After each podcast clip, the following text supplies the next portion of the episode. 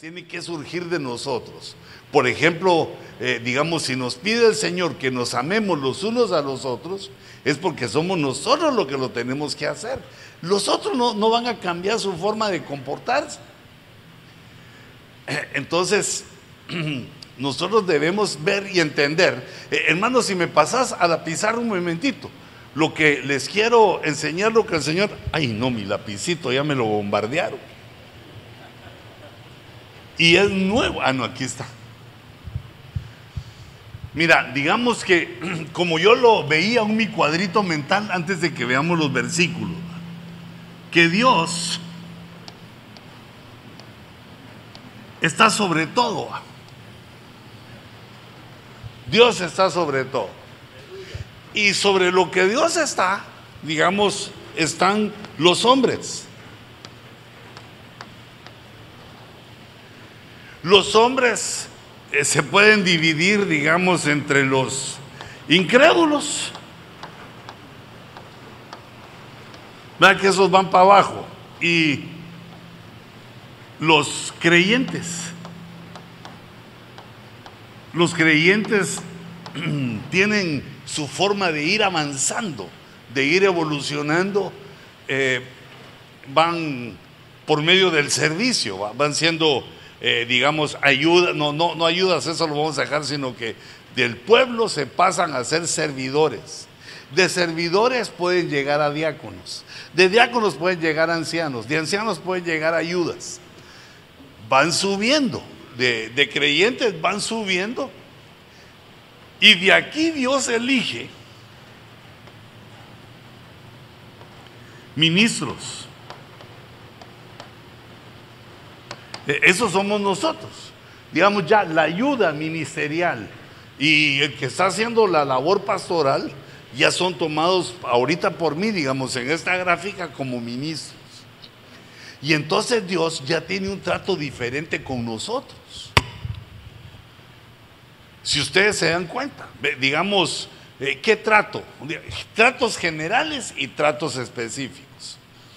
Pero digamos, cuando uno es oveja, tiene un primer trato que te prueban en lo poco antes de ponerte en lo mucho. Es un primer trato. Pero cuando uno llega a ministro, lo vuelven a probar en este sentido también. Cómo uno actúa en lo poco y cómo uno actúa en lo mucho. Eh, ¿Cómo hace uno su servicio? Si el servicio que hacemos es un servicio eh, diligente o negligente, nos empiezan a tomar en cuenta eso para ir subiendo. Pero el punto que quería poner aquí es que empezamos a pelear con una serie de enemigos. Eh, Le vamos a poner a los enemigos otro color. Un color feíto porque son enemigos. Bueno, color de cucurucho, dirían ahí en mi pueblo. Eh, Entonces, digamos, por ejemplo, uno de los enemigos es la vana manera de vivir ¿va? que heredamos de nuestros padres, de nuestros maestros, de nuestra familia. Vana manera de vivir es, eh, digamos, una de las primeras que se me ocurre. Eh, tenemos también ancestros, viene la genética, cosas que somos y hacemos eh, eh, equivocadas, malas, que no sabemos ni por qué las hacemos o estamos en peligro. Además de las eh, pruebas, que las pruebas ministeriales son de otro tipo. Además de esto, le voy a poner aquí tentaciones. Estas son las batallas que enfrentamos. Cuando uno llega a pastor, las pruebas y las tentaciones no se quitan, más se ponen, más fuertes se ponen. ¿O, será que solo a mí me pasa? No, porque te miro cara de que venís como vencedor. va. Vamos a ver qué otra, ponía, qué otra cosa ponía aquí yo. Los errores. Los errores eh, humanos, pero los errores podrían eh, caber aquí en la vana manera de vivir en los ancestros. Pero también pongámoslos porque son peligrosos. errores. Además hay influencias que son también enemigos, son adversarios. Eh, hay dos influencias, por lo menos dos. La influencia mundana, la influencia del mundo, la influencia que procura traerte para que hagas las cosas del mundo, o por lo menos para que metas en la iglesia cosas del mundo. Eh, es peligroso eso también. Y además las influencias espirituales, la que, digamos, el diablo, que el Señor lo reprenda, no se ha dado por vencido.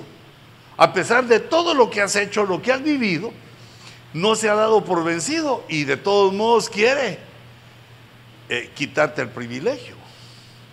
O por lo menos detenerte, que ya no eh, eh, sigas en el ministerio. Entonces las influencias espirituales se vuelven tentaciones, digamos, sexuales, también de dinero eh, tentaciones de señoríos en el pueblo, que te recuerdas que eso lo hemos hablado bastante, que es una tendencia humana. Cuando uno tiene autoridad, querer que la gente le obedezca a uno feo, que la gente se le sujete a uno feo, como a ti no te gustaría sujetarte, querés que se te sujeten a ti. Y entonces ahí me toca recordarte que Cristo nos hizo libres. Y lo más lindo es que la gente quiera servir en libertad. Eso te va a hacer un pastorazo, te va a hacer un hombre de autoridad, te va a convenir al ministerio. Porque cuando uno gobierna de otro modo, en cuanto la gente puede, se va. No solo que ya se quieren ir por todas las ovejas. Te digo, las ovejas gringas, ojalá que no me estén oyendo y les va a caer mal. Pero las ovejas gringas se comportan de, un, de una manera diferente, porque el ambiente donde vivimos y el poder que han adquirido, pues gracias a la prosperidad. Entonces, esas influencias, digamos, sería la influencia M de mundana y la influencia E de espiritual. La influencia mundana también está a la orden del día eh, queriendo manejar la iglesia por principios mundanos. Y eso tenemos que tener cuidado. El formato que aparece en la Biblia es el formato que debemos conservar para la iglesia. El formato que aparece, eh, digamos, en el Nuevo Testamento, en el libro de los Hechos y en las epístolas está el formato de la iglesia. Y que eso me recuerda que hay otro enemigo aquí, que es la ignorancia. Esa te la voy a poner en mayúscula, que es para los que no vinieron. ¿Verdad? Porque cuando uno se pierde, eh, eh, digamos, las enseñanzas, te vas quedando ignorante vas perdiendo la, la capacidad de conocimiento para ser cada vez menos ignorante. Si uno no toma en cuenta para qué es que se reúne, si uno no toma en cuenta qué es lo que está haciendo, los adversarios empiezan a tomar control, eh, o, si no control, a influenciar nuestro ministerio. Eh, bueno, estos son enemigos Casi no se mire ese moradito. Bueno, ustedes sí. Vamos a ver influencias, errores, ignorancias. Pero hay otra, que es de la que te quiero hablar.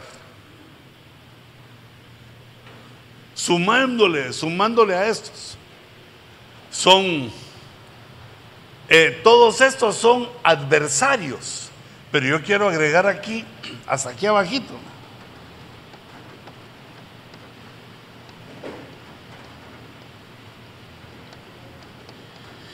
Que se levantan adversarios en la iglesia.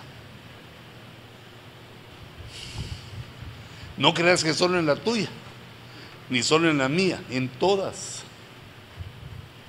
Porque recuérdense que una de las batallas que se libra en la iglesia eh, es la fidelidad Y si nosotros mismos como pastores no somos fieles, imagínate las ovejas.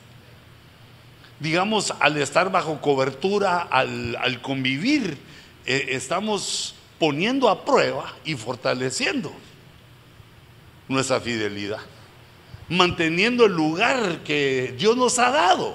No querer avanzar a la fuerza, no querer ser más que otros, sino es que Dios nos pone. Porque si no, eso mismo que uno quiere hacer, eso es lo que lleva a, la congregación. Aunque no prediques de eso, se va ministrando. Eso se va ministrando. Entonces surgen adversarios en la iglesia. Pasame al PowerPoint, por favor. Quedan, digamos, eh, eh, esa idea como una introducción de que nosotros ya estamos como ministros y que entonces tenemos una serie de adversarios. Pero como los que quiero tocar es la gente que está como ovejas de nosotros y que se ponen feas sin decir nombres. Por eso eh, mi deseo, mi corazón es que habláramos hoy de los adversarios. Primero, quisiera decirte cómo se eliminan, cómo podés evitar, no, no, perdón, cómo podemos evitar, Señor, que me entre en la cabezota a mí también, por favor, juntamente con esos pastores. ¿Cómo se hace? ¿Cuál es la forma en que Dios nos da, eh, digamos, el conocimiento, el modelo, para que no tengamos eh, ese tipo de adversarios? Y si surgen enemigos, que nosotros ganemos.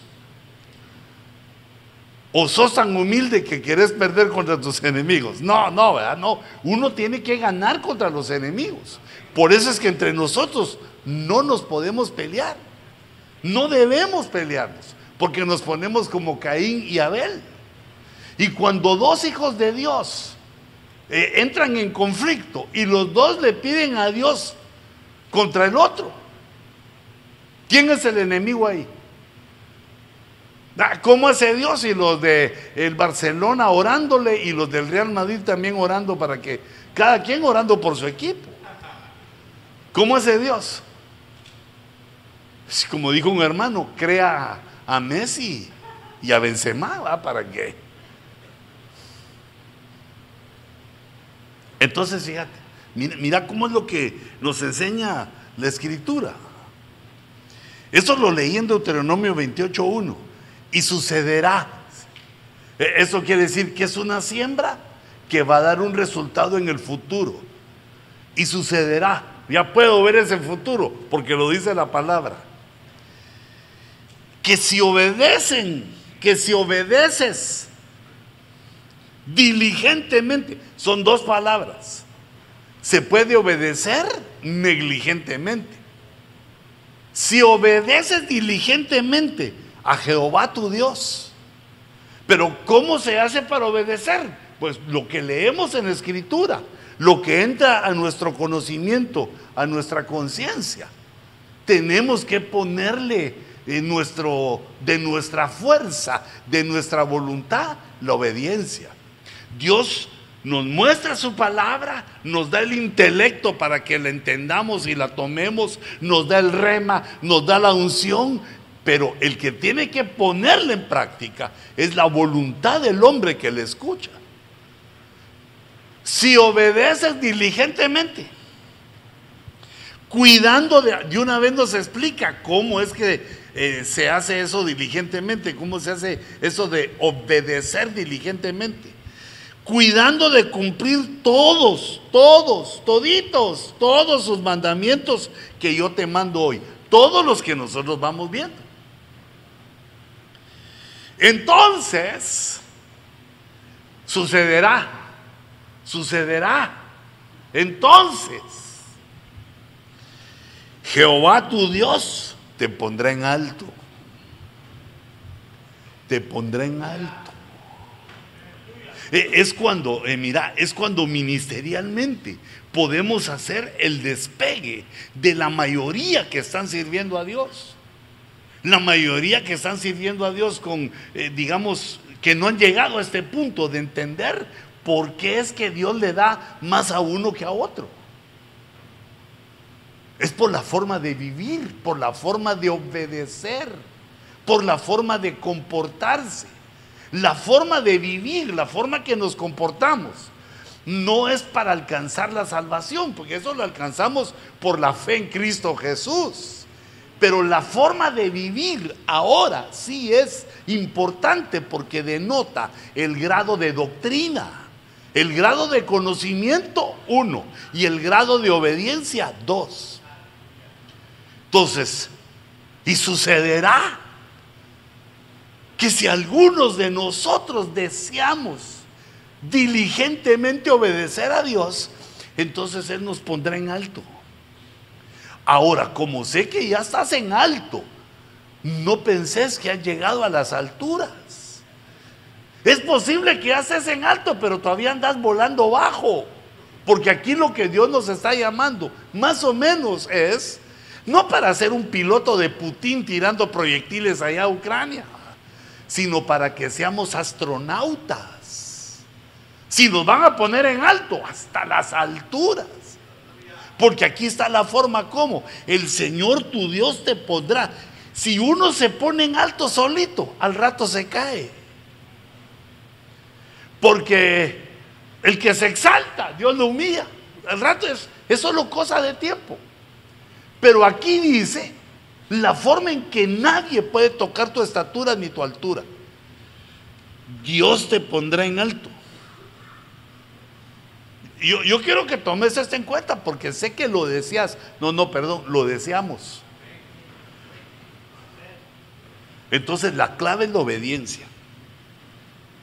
Y todas estas bendiciones vendrán sobre ti y te alcanzarán. Eh, otra serie de bendiciones, pero ahorita eh, eh, sigamos en esto cómo llegar a las alturas en tu ministerio. Obedeciendo diligentemente. Y termina, eh, digamos, este pensamiento en el verso 2, otra vez recalcando, si obedeces,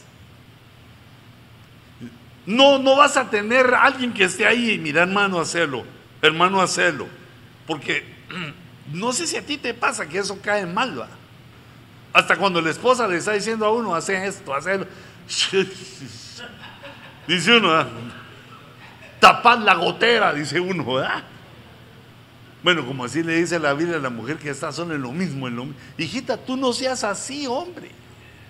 No seas así de gotera, de que la gota constante ahí cayendo, abriéndole hoyo en la cabeza a tu esposo ahí, sino que solo decíselo unas cien veces y ya basta.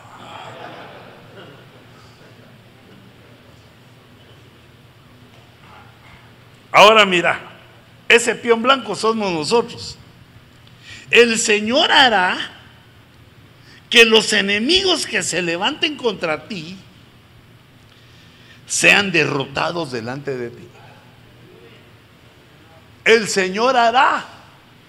Quiere decir que no tenemos que ponernos los guantes nosotros para pelear.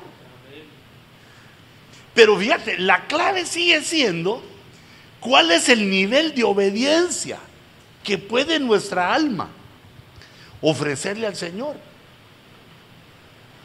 ¿Mm? Eso no le puedo decir, Señor, ayúdame a, obedecer. Bueno, sí se puede decir, pero el que tiene que hacer el esfuerzo es la persona en obedecer. Porque cuando Dios nos enseña algo y hay que aplicarlo, nos lo recuerda no hagas eso porque recordate que eso dice la no lo recuerda el Espíritu Santo, porque es una de las promesas que nos hizo, que nos iba a andar recordando esas cosas. Lo que necesita la voluntad es fuerza, es lo que se llama fuerza de voluntad, quiere decir, sé qué es lo que debo de hacer, lo voy a hacer entonces. Sé lo que tengo que hacer, es el querer. Y hacerlo, pues es el hacer. Y así nos ubicamos, digamos, en la estatura del libro de los hechos. En el libro de los Hechos se relata la actitud y la acción de los ministros que comenzaron la iglesia, porque esos deben ser el ejemplo de nosotros. ¿Cómo hicieron aquellos? Fueron llenos del Espíritu, eh, aceptaron a Cristo, prácticamente lo que nosotros hemos hecho. Pero de ahí la obediencia. Empezaron a obedecer. ¿Y cómo se resalta en la escritura?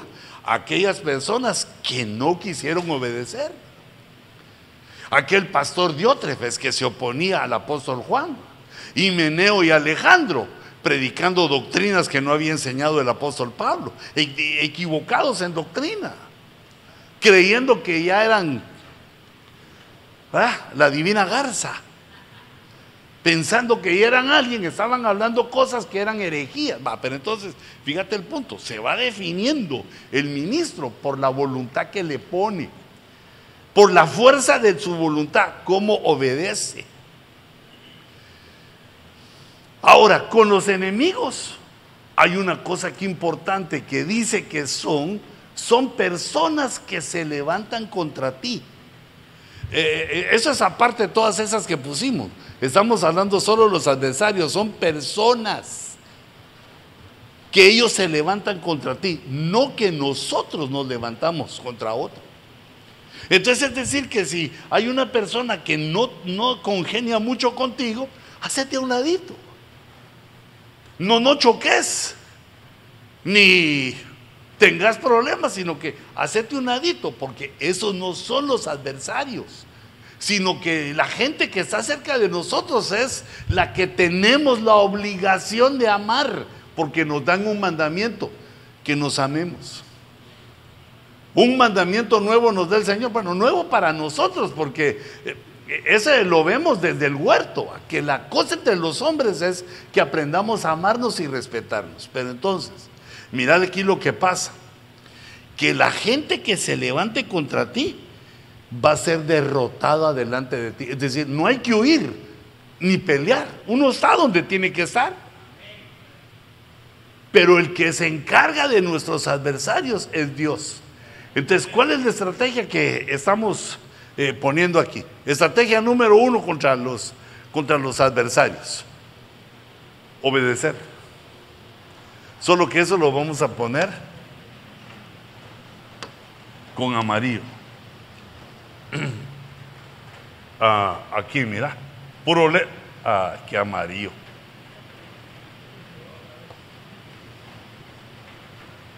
Sí, lo voy a hacer otra vez que no lo hice bien. Eh, mira, me quiero tomar el tiempo aquí porque es que esto es importante. O, B, D, C, R. Hasta en clave, mira. Y elevado a una potencia, a la potencia D, de diligente. A con chispa, ¿ah? con velocidad, con fuerza. Con fuerza, queriendo obedecer para agradar a Dios. Y eso nos va a hacer invulnerables a nuestros enemigos, porque, mira, como que siempre y de todos modos se levantan, porque ahí dice, si los enemigos se levantan contra ti, no explica si los provocaste. Parece que no, sino que surgieron. Saldrán contra ti por un camino y huirán por siete caminos. O sea, va a ser una desbandada. Pero recordate que esta fuerza de combate no es tuya. Esta no es de nosotros. Hay que aprender a diferenciar a nuestros adversarios. Porque esos son adversarios que se levantan sin que nosotros hayamos hecho nada. Pues como no somos monedita de oro, le caemos mal a alguien. Y entonces empieza a actuar y ahí está la defensa que es con la estrategia de la obediencia. pero hay otras. Hay otros adversarios. Digamos, por ejemplo, hay unos adversarios que nosotros mismos los hacemos. Esos adversarios los envía Dios cuando fallamos en esas otras, eh, con esos otros adversarios. Digamos, por ignorantes podemos hacer que a algún hermano le caigamos mal, porque no supimos cómo manejarlo, por influencias, errores, por influencias. Por eso, por malas decisiones, errores, podemos ofender a gente. Porque digamos, hermanos, uno ofende a su esposa o la esposa lo ofende a uno y hay una reconciliación. Estamos en, ese, en, esa restauración matrimonial. Pero cuando uno ofende a otras personas, puede ser que no, no se la aguante. Y esos errores vienen de un falso concepto de autoridad. Como que las ovejas nos tienen que aguantar, todos nuestros desmanes. No, no. Nosotros tenemos que estar agradecidos con Dios por esas ovejas que llegan a nuestra congregación. Estamos para atenderlas y para servirlas, pero eso ya les he hablado. Y entonces viene Dios y agarra a Salomón. Salomón que es un pacificador, su nombre es un pacificador. Y mientras él está bien con Dios, no tiene adversario cerca. Pero de repente lo empiezan a incitar sus esposas, sus mujeres, lo empiezan a incitar a la idolatría. Y él cae, baja, baja de, baja de ese nivel espiritual donde estaba. Sí, ¿Por qué se va a enojar Dios si le ponemos un inciencito aquí a Baal? Y empezó a adorar a otros dioses y empezó a atender a la idolatría. Para nosotros sería eh, no el incienso, incienso, sino quemando cohetes en Navidad. O sea, celebrando a las alturas ministeriales sin poder entender eh, la, parte idolátrica de la Navidad, de esa fiesta religiosa. Y entonces, de alguna manera, cuando empezamos a pecar con la idolatría, pasan cosas. Entonces, se, fue Salomón por la idolatría. Y entonces le levantó Dios un adversario. Uno de varios. Que esos adversarios se los levantó de la gente que él tenía cercana. Esos no son los enemigos que se levantan contra uno y que Dios los derrota. Estos Dios los levanta contra nosotros. Mira, los adversarios dentro de la iglesia, no, no te digo que te rindas a ellos. Pero tené por seguro que Dios algo te está queriendo decir con esos adversarios. Hay algo que estás haciendo mal. Mira, un error grandote, que como pastor te le acerques mucho a las hermanitas. Y como ayuda de pastor también. Primero dejé el té y ahora dejé mis agüitas. Mira, ¿por qué te le acercas tanto a los hermanos? Y perdóname. Hermano, es que ya estoy viejito. Pues no se te nota. Pero ¿sabes qué? ¿Y qué? Si eso lo hemos hablado, que las pasiones no se quitan con la edad, más se exaltan las bandidas. Más tiene que estar luchando uno contra eso. Ah, esas son las tentaciones, son las pasiones, son adversarios. Pero quiero decirte que cuando tú haces eso, no solo te estás poniendo en peligro, ofendes a otros también. Aunque no digan nada, los ofendes porque es, un abuso, hermanos. Por favor, reflexionarlo conmigo. Es un abuso que tomamos a veces los pastores por la autoridad que tenemos. ¿Por qué no le haces así a tu esposa? Entonces, a ella.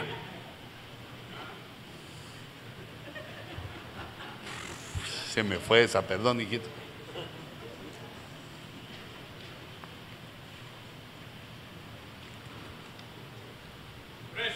Pedirle dinero a la gente o prestarle las tarjetas de crédito es un abuso que te va a levantar adversarios. Le cae mal a la gente eso, hijito. Aunque te digan, hermano, úsela, hermano, no tenga pena, hermano. Sí, eso es ahorita. Pero después te van a decir que robaste, que tuvieron que pagar cosas Mantener como cosas que son la gloria del ministerio, que te mantengas, eh, digamos, alejado de eso. Porque se levanta, Dios se levanta. Dios nos levanta adversarios para que regresemos a las cosas inteligentes. Mira, este se llamaba Adad Edomita. Este era del linaje real. Lo que está diciendo Dios ahí es que pertenecía al pueblo. Estaba igual Salomón. Salomón era el rey y ese también tenía linaje real, aunque de otro. Y fíjate que la palabra Adad significa tormenta. Es un nombre que le daban a un dios de las tormentas. Mira, se levanta Adad. Tal vez ya no hay nadie que se llame Adad en tu iglesia, pero se te empiezan a levantar tormentas. Otra palabra que usan ahí es alboroto. Y los alborotos es el ruido de mucha gente que se empieza a oponer. Mira, por aquí lo puse. Y Edomita viene de Edom, viene de Esaú. Esaú era el primogénito, tenía también el derecho como Jacob, pero vendió su primogenitura. Toda la descendencia de Esaú vivió con ese error que cometió su padre por la vana manera de vivir que tenía. Era un estigma para los edomitas, no eran los esaúitas. Se quitaron ese, yo digo que se quitaron ese nombre porque le recordaba que su papá, que el jefe de todos había vendido su primogenitura por un plato de lentejas. O aunque haya sido una tonelada de lentejas. Entonces, fíjate, ¿cómo se levantan tormentas cuando nosotros empezamos a fallar? los eh, adversarios tormentosos, tortuosos, alborotadores que se levantan. Mira, aquí puse lo que es un alboroto, según el diccionario. Es una alteración, se altera la vida de la iglesia, la vida ministerial, causada por ruido de voces eh, alto y confuso protesta violenta de un grupo numeroso de personas. O sea que se levanta un tormentoso y empieza a contaminar a otros. Ahora, eso casi nunca nos damos cuenta los pastores, que según lo que vemos aquí con Salomón, ocurrió por errores que nosotros cometemos. Entonces debemos recordarnos que nosotros mismos siempre nos tratamos bien nosotros mismos siempre nos miramos bien, que somos dadivosos, bienaventurados, buena gente, guapos, valientes, poderosos, hijos de Dios, obedientes. Y se nos olvida eh, analizar nuestras áreas malas. Pero no quiero perder de vista que la solución es la obediencia diligente. ¿Por qué? Le levantan otro. En primer, el primer libro de los reyes, en el capítulo 11, están los enemigos que se levantan contra Salomón. Y, quiero que te des cuenta una cosa, que el capítulo 11, bueno, el número 11 en la Biblia es un número que significa, que nos habla de purificación. Los adversarios que se levantan puede ser que sean enemigos o puede ser que estén siendo enviados por Dios por nuestras actitudes. Y fíjate, si uno trata mal a un hermano, decime si lo lógico no va a ser lógico que él busque irse de ti. Hermano cometió un error, perdone que le hablé así. Puede ser que te perdone o que no te perdone. Pero si ese se va, ¿quién tuvo la culpa? Entonces, fíjate qué injusticia. Toma en cuenta la injusticia, porque hemos hablado mucho últimamente de la justicia, cómo es importante como ministros que nosotros sepamos entender cuáles son nuestros errores. Eh, no solo para, para agradar a Dios, sino para ya no cometerlo.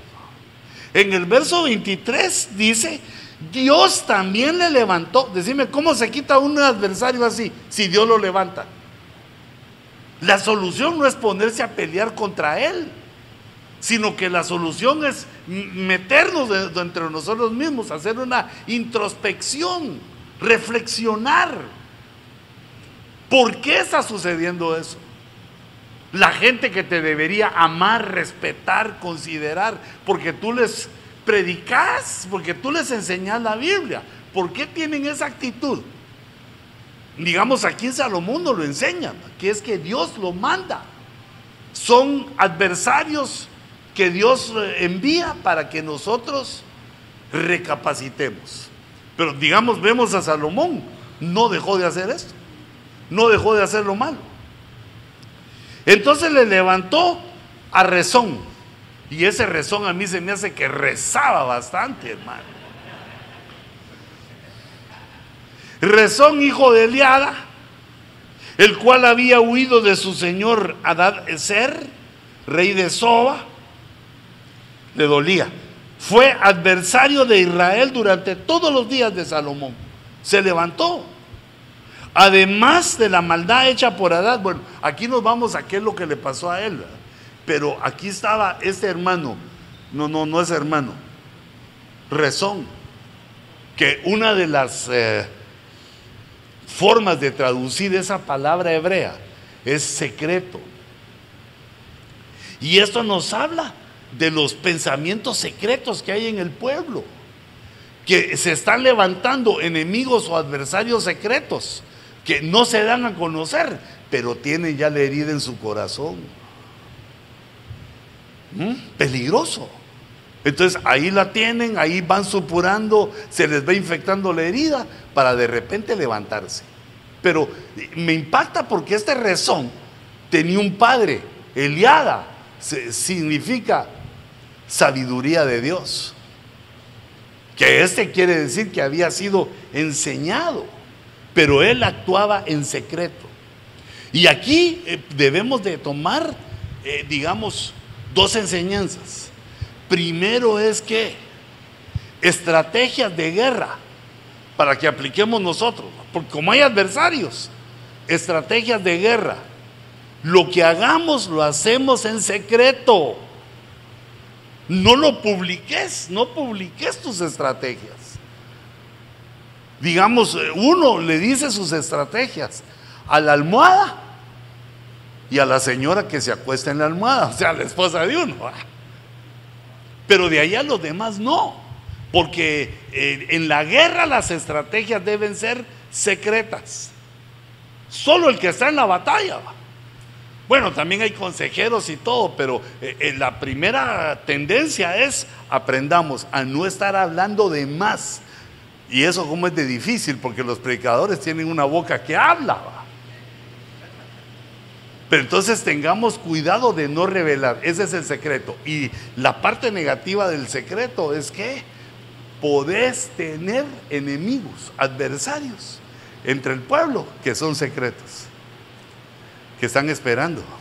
Claro, ellos van a tener también sus propias consecuencias, porque recordate que eso comenzó con y sucederá. Aquí Dios nos va a pagar a toditos, al que se revela y también las acciones que nosotros hacemos eh, por las cuales se revela. La solución en este caso, eh, digamos, es reflexionar nosotros, buscar la sabiduría de Dios como el papá de ese rezón buscar la sabiduría de Dios y decirle, Señor, ¿qué estoy haciendo mal? ¿Por qué no viene la gente? ¿Por qué no me pones en alto? Ah, una. Y dos, ¿por qué la gente que está conmigo se revela? También porque uno cae mal. ¿Será que quizás sos abusivo al hablar? ¿Sos abusivo al dar las órdenes? ¿Te acercas demasiado a las hermanas? Eh, te ven que tomas de la ofrenda, te ven, te ven los pies de barro. Y entonces los empezás a herir y cuando sentís, rezonda, se levanta en secreto y es enemigo para siempre. Recordate que puede ser que los enemigos estén en la casa, estén en tu propia congregación. Y, también porque puede ser que no sean totalmente convertidos, sino que sean cizaña no solo son cizañas, sino que vos les pegás los guamazos a la cizaña. Están ahí para rebelarse. Fíjate, eh, vamos a ver, ese soba quiere decir ejército en guerra, un ejército que ya está preparado. Como este rezón es secreto, le vamos a extraer en los nombres de los datos que nos da aquí la Biblia para ver cómo lo está haciendo. Está buscando esto en ejército, en secreto, está haciendo un ejército que se levante contra ti. Porque el que está herido en lo secreto, en lo secreto como que si nada, habla con otras personas y las empieza a contaminar. Pero ¿sabes qué es lo triste?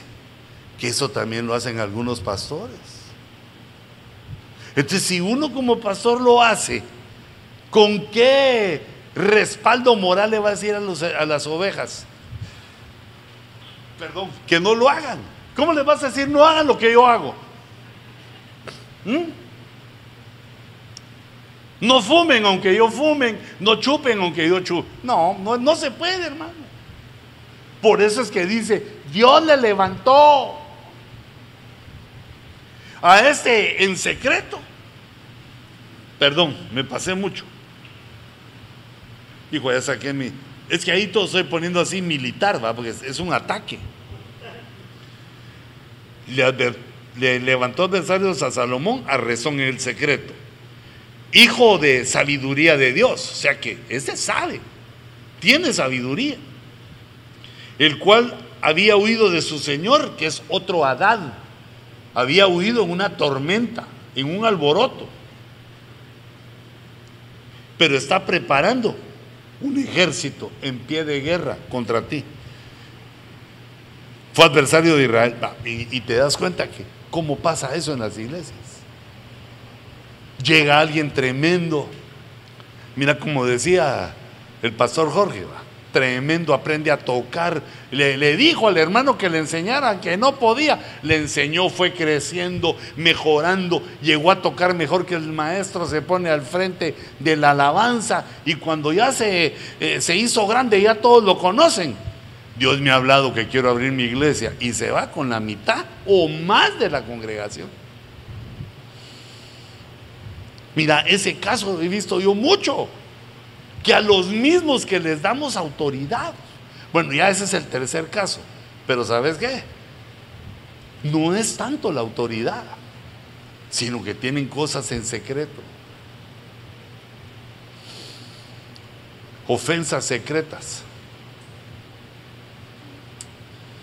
Ay, Dios mío, que Dios nos ayude para que no haya más divisiones en nuestras congregaciones. Obedezcamos diligentemente. Bueno, pero te quiero decir otras estrategias, pero eh, mira, mira este. Se levanta otro que se llama Jeroboam, que significa el pueblo contenderá.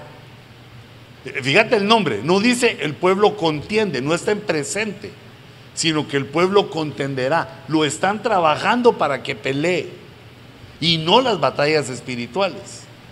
Hijo de Nabat. Nabat significa el que contempla. Contempla va más allá de mirar y de ver. Contemplar es tener una reflexión, un análisis de alguna situación. Cuando uno se queda concentrado en algo, perplejo, ¿cómo es la palabra que dice aquí? contempla una situación o un fenómeno y le pone su mente a eso, está reflexionando, está considerando, está razonando lo que ve, lo está poniendo en su mente. Eso significa el papá de este que se le reveló a Salomón. Fíjate que se le fue revelando el primero, el segundo, el tercero, y Salomón no atinaba. No hacía ese trabajo de ¿qué estoy haciendo yo? Seguramente que era tan sabio que pensaba que todo lo hacía bien. No, no caigamos en ese error de ser tan sabio, de creerte tan sabio, de que no cometes ningún error. Hay que buscarlos. Verso 26. Y Jeroboam, hijo de Nabat, un efrateo, era de Efraín, de la tribu de Efraín quiere decir que era fructífero. Efraín es doble fruto, fructífero, Jeroboam. Era un buen trabajador, era industrioso. Cuya madre, una mujer viuda, se llamaba Serúa, era siervo de Salomón y se rebeló contra el rey. Y esta fue la causa por la cual se rebeló contra el rey. Salomón había edificado, bueno, Salomón había estado trabajando pidiendo impuestos. Aquí le llaman leva, la versión de las Américas le llama al impuesto que Salomón le puso a Israel para edificar el templo, le llaman leva. Y la gente ya estaba cansada de la leva porque ya se, ya era el tiempo, se había terminado el templo y también la casa de Salomón. Y Salomón seguía pidiendo la leva. Porque esa es una cosa que nosotros debemos analizar. Imagínate que hicimos en la iglesia una ofrenda para comprar, eh, digamos, el aparato de sonido. Ya lo compramos. Entonces ya detener la ofrenda. ¿Mm? No, no sigas con eso. qué, bonito, ya nos entraron tres mil más. No, no. Son cosas que la gente se da cuenta. Y que a la gente no le gusta, a menos que les volvás a decir. Hermanos, vamos ahora por otra cosa, si se atreven, si es voluntario. Tengamos cuidado con las cosas, las cosas que hacemos. Lo seguro es que ministres la ofrenda y los diezmos y que le pidamos a Dios que eso nos lo multiplique. Entonces, fíjate, eh, dice en 11:28 de este primer libro de Reyes, dice, este Jeroboam era guerrero valiente. Mira, si te vas a meter con un enemigo, mira quién es. Este ya era un guerrero valiente. Y cuando Salomón vio que el joven era industrioso, era buen trabajador, tenía diligencia, le puso al frente de todo el trabajo forzado. Él lo contrató, él lo trajo cerca. E, ese es, te digo, ese es el tipo de ministros que uno lo le mira sus dones y lo trae a trabajar, pero no se da uno cuenta que se está haciendo su adversario por culpa de errores. Fíjate, si una persona estuvo con alguno de tus hermanos y se la hizo y se llega a refugiar contigo, te la va a hacer. Eso es lo cosa de tiempo, te la va a hacer. Como pastor lo tenés que saber, aunque lo recibas, lo tenés que saber, que son, eh, digamos, vicios que toma una oveja y se vuelve mañosa y se vuelve así. Le cayó algo mal con uno de tus hermanos pastores, entonces ya lo cortó, ya no quiere. Y, mira, siempre entre los ojos de las ovejas, nosotros tenemos la culpa. ¿Te has dado cuenta? Yo casi nunca he oído, uno aquí otra vez he oído que digan, no, mi pastor es lindo y hermoso, pero yo me voy. Raro que digan eso. No, es que él me dice, es que, es que no estudia, es que no se le entiende, es que... Ah, pero ahora juzguemos nosotros. Si alguien te dice, pastor, es que usted, usted no me da palabra, no te enojes con él, sino juzga. No será porque me voy al mall con mi esposa, después a la piscina, después hago ejercicios para ver si logro subir la panza al pecho. Y cuando sentí, ya llegó el sábado, me toca predicar el domingo y casi no leí nada. O sea que uno mismo se debe juzgar. Si no estás ofendiendo a otros por eso. La mamá de ese Jeroboam, Serúa, en su lado negativo quiere decir leprosa. Dice azotar, Serúa, de su lado negativo, azotar fortaleza atacada por lepra. E, esas tres de las eh, oportunidades o de las facetas que quiere decir esa palabra hebrea. Fíjate, si habla de azotar, tal vez Jeroboam era así por las trancaseadas que le dio su mamá. que también, si uno es muy aguado con los hijos, los hace caprichosos. Pero si uno es demasiado duro, los acomplejas. Si, es un equilibrio que uno tiene que buscar eh, en medio de que va madurando para criar a sus hijos. Por eso también, hermano, hay que ir uno a su mujer, para entre los dos. Aunque ella es la culpable de que el niño exista.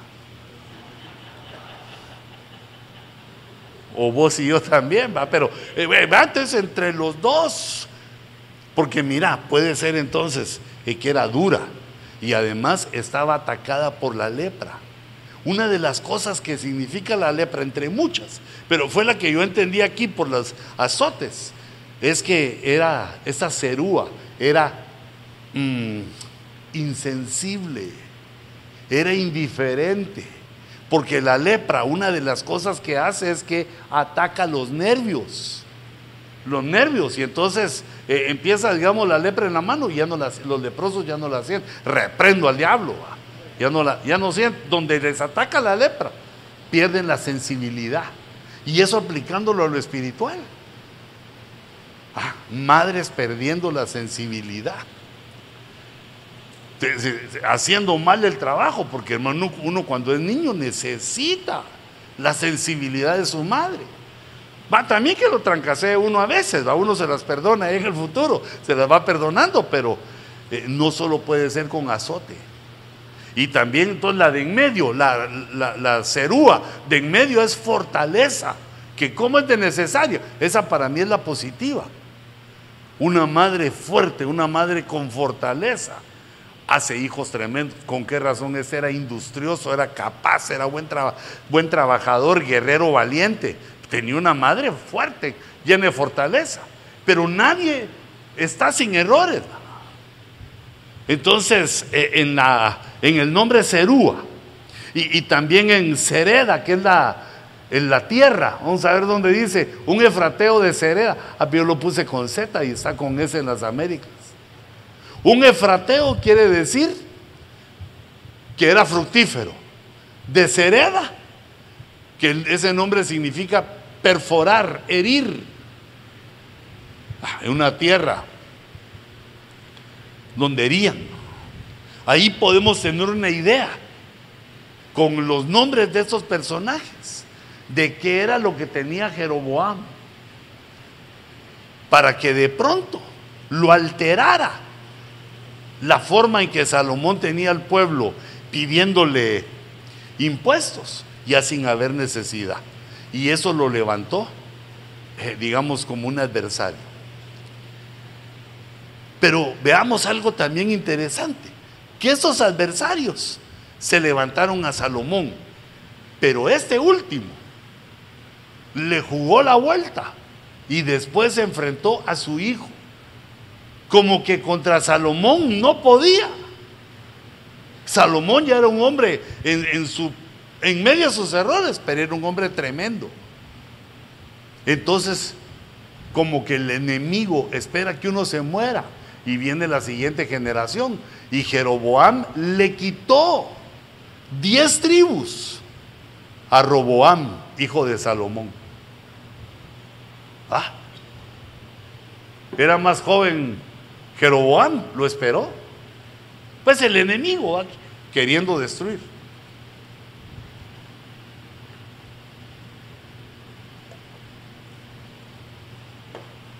Si se levantan enemigos por nuestra culpa, no le echemos la culpa a otros. Es que hermano, mi mujer, es que hermano eh, el apóstol, es que hermano el hermano Sergio, es que hermano, le quiere, a todos les quieres echar la culpa, pero el que se tiene que analizar es uno mismo. Porque estos son adversarios que Dios levanta.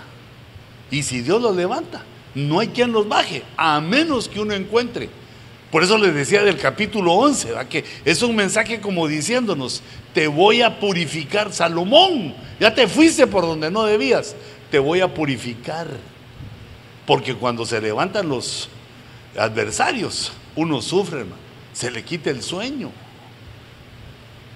Dice, digamos, se le aplica aquel concepto mexicano que ya no le alumbra a uno el sol. Bien, anda como con frío y ya no anda bien uno.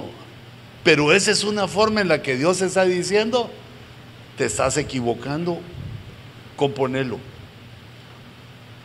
Hermanos, y esto no es vergonzoso, porque ser pastor no viene en nuestra genética enseñado. Tenemos que aprender. Por eso es que dice, y sucederá que si me obedeces. Entonces quiere decir que aprendimos y ahora vamos a actuar con obediencia. Entonces, bueno, aquí puse los enemigos, pero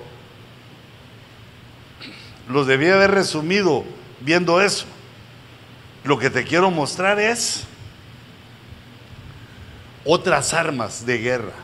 ¿Cómo se hace esta guerra? Esta guerra no se hace como en el mundo. No es de arremangarse las manos, ni de utilizar tu poder si es que tenés. Puede ser que el otro sea más poderoso que tú. Mira, por ejemplo, lo que dice Eclesiastés. Mejor es la sabiduría que las armas de guerra. Entonces, ¿qué es lo que tenemos que seguir nosotros? En pos de la sabiduría. El principio de la sabiduría, de, la sabiduría, el temor de Jehová. Ahora, si ya, ya tenemos ese, entonces hay que seguir en pos de las otras seis fuentes de sabiduría que hemos visto en alguna vez, de las cuales la que te quiero subrayar es la palabra.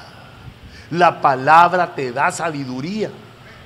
Leer la palabra te da sabiduría. ¿Cuál es el libro que yo te he recomendado? Te recomiendo, te pido que lo leas. Hay un par de hermanos que me la deben porque les dije, leete los primeros tres o cuatro capítulos y de ahí quiero que me hagas un resumen, pero quiero ver que lo leíste bien, ¿verdad? No quiero de que, pues hermano, ahí lo que dice es que, mm, eh, nada más o menos, sí, como que ahí aparece Salomón y, no, que uno lea unas tres o cuatro veces y entonces ya puede decir, de eso se tratan esos capítulos. Ese libro se llama Proverbios. Proverbios debe ser tu lectura cuando te sentas a comer y tu esposa va a calentar el agua o, va a traer la ensalada. Como las esposas no le atinan, va que uno se sienta a comer y van a traer las tortillas, van a traer los frijoles, se les olvidó la sal, ya se van a sentar y les pedís el chile. Y el pan, mi mamá, ahorita te y el limón, mi amor. Y el aguacate, cada cosa yéndola a traer. Entonces, para mientras, ¿eh? abrís tu Biblia y ¿qué capítulo me toca? Lee el libro de Proverbios, te va a mejorar. Y entonces cuando te sentes eh, en la mesa con tus hermanos, ¿qué han leído, hermanos? Desglosémonos el capítulo número 3 de Proverbios. ¿De qué se trata, hermano? Otro que no lo ha leído. Mira, esa lectura hace que uno en su mente vaya diciendo, el capítulo 1 se trata de esto, el capítulo 2 se trata, va teniendo una idea, una idea. Y para mientras se va poniendo el conocimiento, libro de proverbios, da sabiduría, da entendimiento, le quita a uno la necedad le quita a uno la brutencia. Y esa es infinita, lo hemos dicho. Le quita a uno la forma torcida de pensar. Hace una obra en nuestro intelecto y en nuestra alma y en nuestro espíritu, el libro de los hebreos, eh, perdón, de, los proverbios. Por eso es que proverbio significa un mejor funcionamiento mental, eh, con mis palabras un mejor rendimiento de nuestro intelecto. ¿Cómo? Bueno, primero hay que comer bien, viejitos.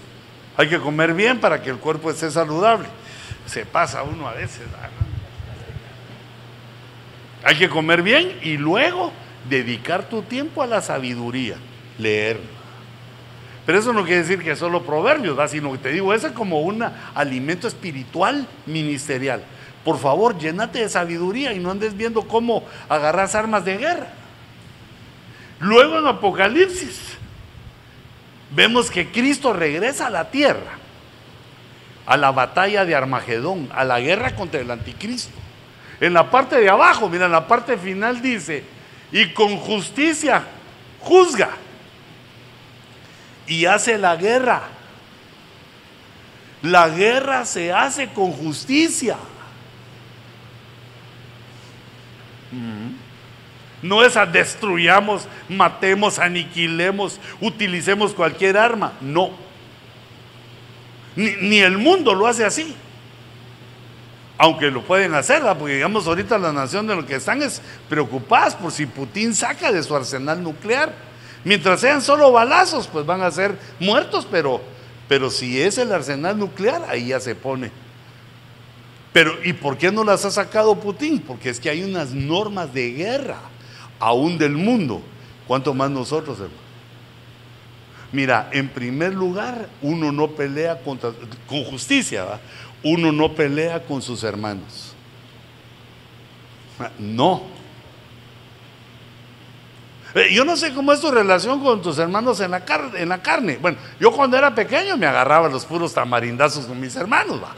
Éramos tres hombres, pero bueno, lo somos aún.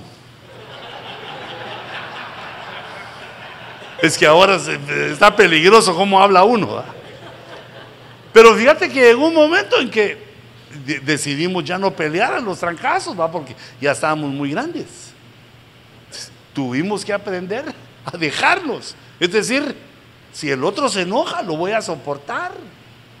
Porque no puedo pelear contra mí. Bueno, sí puedo, pero no debo. Pero no lo hicimos porque la moral, mira que somos de la familia. No, porque la Biblia dice que uno no debe pelearse contra su hermano. Entonces, no, no te puedes poner en guerra contra cualquiera que está aquí. No, ni deben ser. Pero hermano, si es abusivo y todo, déjate. Déjate. Fíjate que, digamos, el apóstol Germán tenía como cuatro años menos que yo. Entonces, antes se notaba más. Ahora él parece ocho años mayor que yo, pues así es la vida. Pero entonces, fíjate que, digamos, a veces, varias veces se enojó conmigo y me, me brincó y me pegó. Pero yo sabía que, va, yo podría darle una buena sonada también. Pero me dejé. Me dejaba varias veces porque yo decía, es muy pequeño para mí.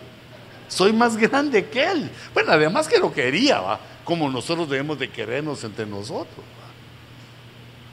Entonces también cuando él se enojaba y me tiraba mis guamazos, yo me aguantaba. Solo le decía, a la cara no le decía yo, porque si, si, si me vas a poner feo. Pero me guamaseaba todo donde podía. Entonces nosotros no podemos pelear. La guerra no se aplica por justicia contra los hermanos, si no nos volvemos como Caín. Es en primer lugar. Y en segundo lugar, solo cosas que sean justas. La justicia es darle a cada uno lo que se merece, lo que le corresponde. No es de hacer lo que sea por eliminar al enemigo, no. Con justicia, con sabiduría ya, ya dijimos la obediencia. Es que ya la había puesto ahí. Ya dijimos la obediencia. Sabiduría. Y ahora, justicia. Son principios de guerra espiritual con la gente que se levanta. Si una persona se levanta en la iglesia y Dios te lo está enviando, ¿cómo lo vas a atacar? Si Dios lo envió, no lo vas a, no le vas a poder ganar. Lo que Dios está esperando es que cambiemos. Mira esta, la introspección, o sea, verse uno adentro. Codiciáis y no tenéis. Si tenemos cosas de, tenemos ganas de cosas, queremos cosas, no tenéis. Por eso cometéis homicidio. Por eso te peleas con tus hermanos. Porque querés cosas y no las tenés. Y tal vez el otro las tiene. Codiciar. Luego dice, sois envidiosos y no podéis obtener. ¿Por qué? ¿Por qué? Nos tiene que explicar el verso. Dice, por codiciosos y por envidiosos. Por eso combatís y hacéis la guerra. Esa guerra es injusta. La guerra provocada por la codicia y la envidia es injusta. No tenéis porque no pedís. No tenés. Hay una razón por la cual no se nos ha dado lo que queremos, porque no pedís. Y uno creyendo que por humilde, Señor, soy tu siervo más humilde, que nunca te pido nada. Entonces tenemos que aprender a pedir. Bueno, los dejo con el último verso porque ya un almuerzote nos está esperando para agarrar fuerza y regresar a casa. Éxodo 23, 22. Otra vez. Pero si en verdad obedeces su voz y haces todo lo que yo te digo, ahí le está diciendo, si en verdad obedeces la voz de tu pastor y haces todo lo que yo digo, entonces seré enemigo de tus enemigos y adversario de tus adversarios. Ponemos a Dios de nuestro lado. Esa es la solución en la guerra. O ponernos nosotros al lado de Dios para que nos defienda. E, ese, ese lado me parece mejor, pero aquí la enseñanza es, yo me hago enemigo de tus enemigos, adversario de tus adversarios. Mira el pensamiento este de el arrepentimiento y la obediencia del Salmo 81. Dice Jehová, si mi pueblo me oyera, si Israel anduviera en mis caminos, en un momento yo subyugaría a sus enemigos. En un momento. Altaz. Eso se le ofrece al pueblo, pero también a nosotros si me oyeras, nos dice el Señor, si ustedes me oyeran, si anduvieran en mis caminos, eso también es obediencia. En un momento yo subyugaría a sus enemigos. Los enemigos que tenemos es porque los dejamos, es porque nosotros mismos los alimentamos. Por eso es que Dios nos da la clave para ir eliminando a los adversarios, a los enemigos que brotan de, las iglesias y también de otras personas. Yo subyugaría a tus enemigos y volvería mi mano contra tus adversarios. La mano de Dios, los cinco ministerios. No luchemos con nuestras fuerzas, ni como que estuviéramos en el mundo. Entre más pronto aprendamos ¿Cuál es el tipo de guerra que nos hacen los que se levantan? Más pronto los vamos a eliminar con la justicia de Dios, es decir, con obediencia, con sabiduría. De esas, de esas estrategias que vimos. De esa es la manera que uno sale de sus enemigos. No peleando, no retándolos a los guamazos, no pagando a alguien para que les haga daño, con justicia. Padre, por favor Señor, habla nuestro corazón y revela nuestros errores, las provocaciones que te hacemos y que no queremos ver o no vemos. Perdona, Señor, nuestros, nuestros errores Perdona nuestra ignorancia y ayúdanos en esta tarea. Señor, yo en el nombre de Jesús pongo estas estrategias en las manos de tus siervos, de los pastores y de los que se están formando como pastores, para que seamos también nosotros expertos en la guerra expertos en las batallas contra nuestros adversarios. Señor, que tu paz, tu gracia y tu misericordia desciendan sobre nosotros con poder. Afirma nuestros pies en tu camino. Danos una unción de obediencia y permite, Señor, que nuestros ojos espirituales puedan entender, puedan mirar los errores que están ciegos en nuestro intelecto, ciegos a nuestro intelecto. Llévanos, Señor, con tu alegría, con tu gozo. Llénanos de tu espíritu. Y llena las congregaciones que cubrimos, Señor, de tu espíritu. Que se haga, Señor, rema, que se haga realidad, Señor, para la gloria de tu nombre, las promesas de tu escritura. Te damos gracias, Señor. Bendice nuestros alimentos, bendice nuestra comunión y fortalécenos para que podamos enfrentar esta tarde, el día de mañana, el tiempo que se viene sobre nosotros, que podamos enfrentar nuestro privilegio con gozo y con palabra buena y abundante. Así bendigo, Señor, a tu pueblo, a los tuyos, en el nombre de Jesús. Amén.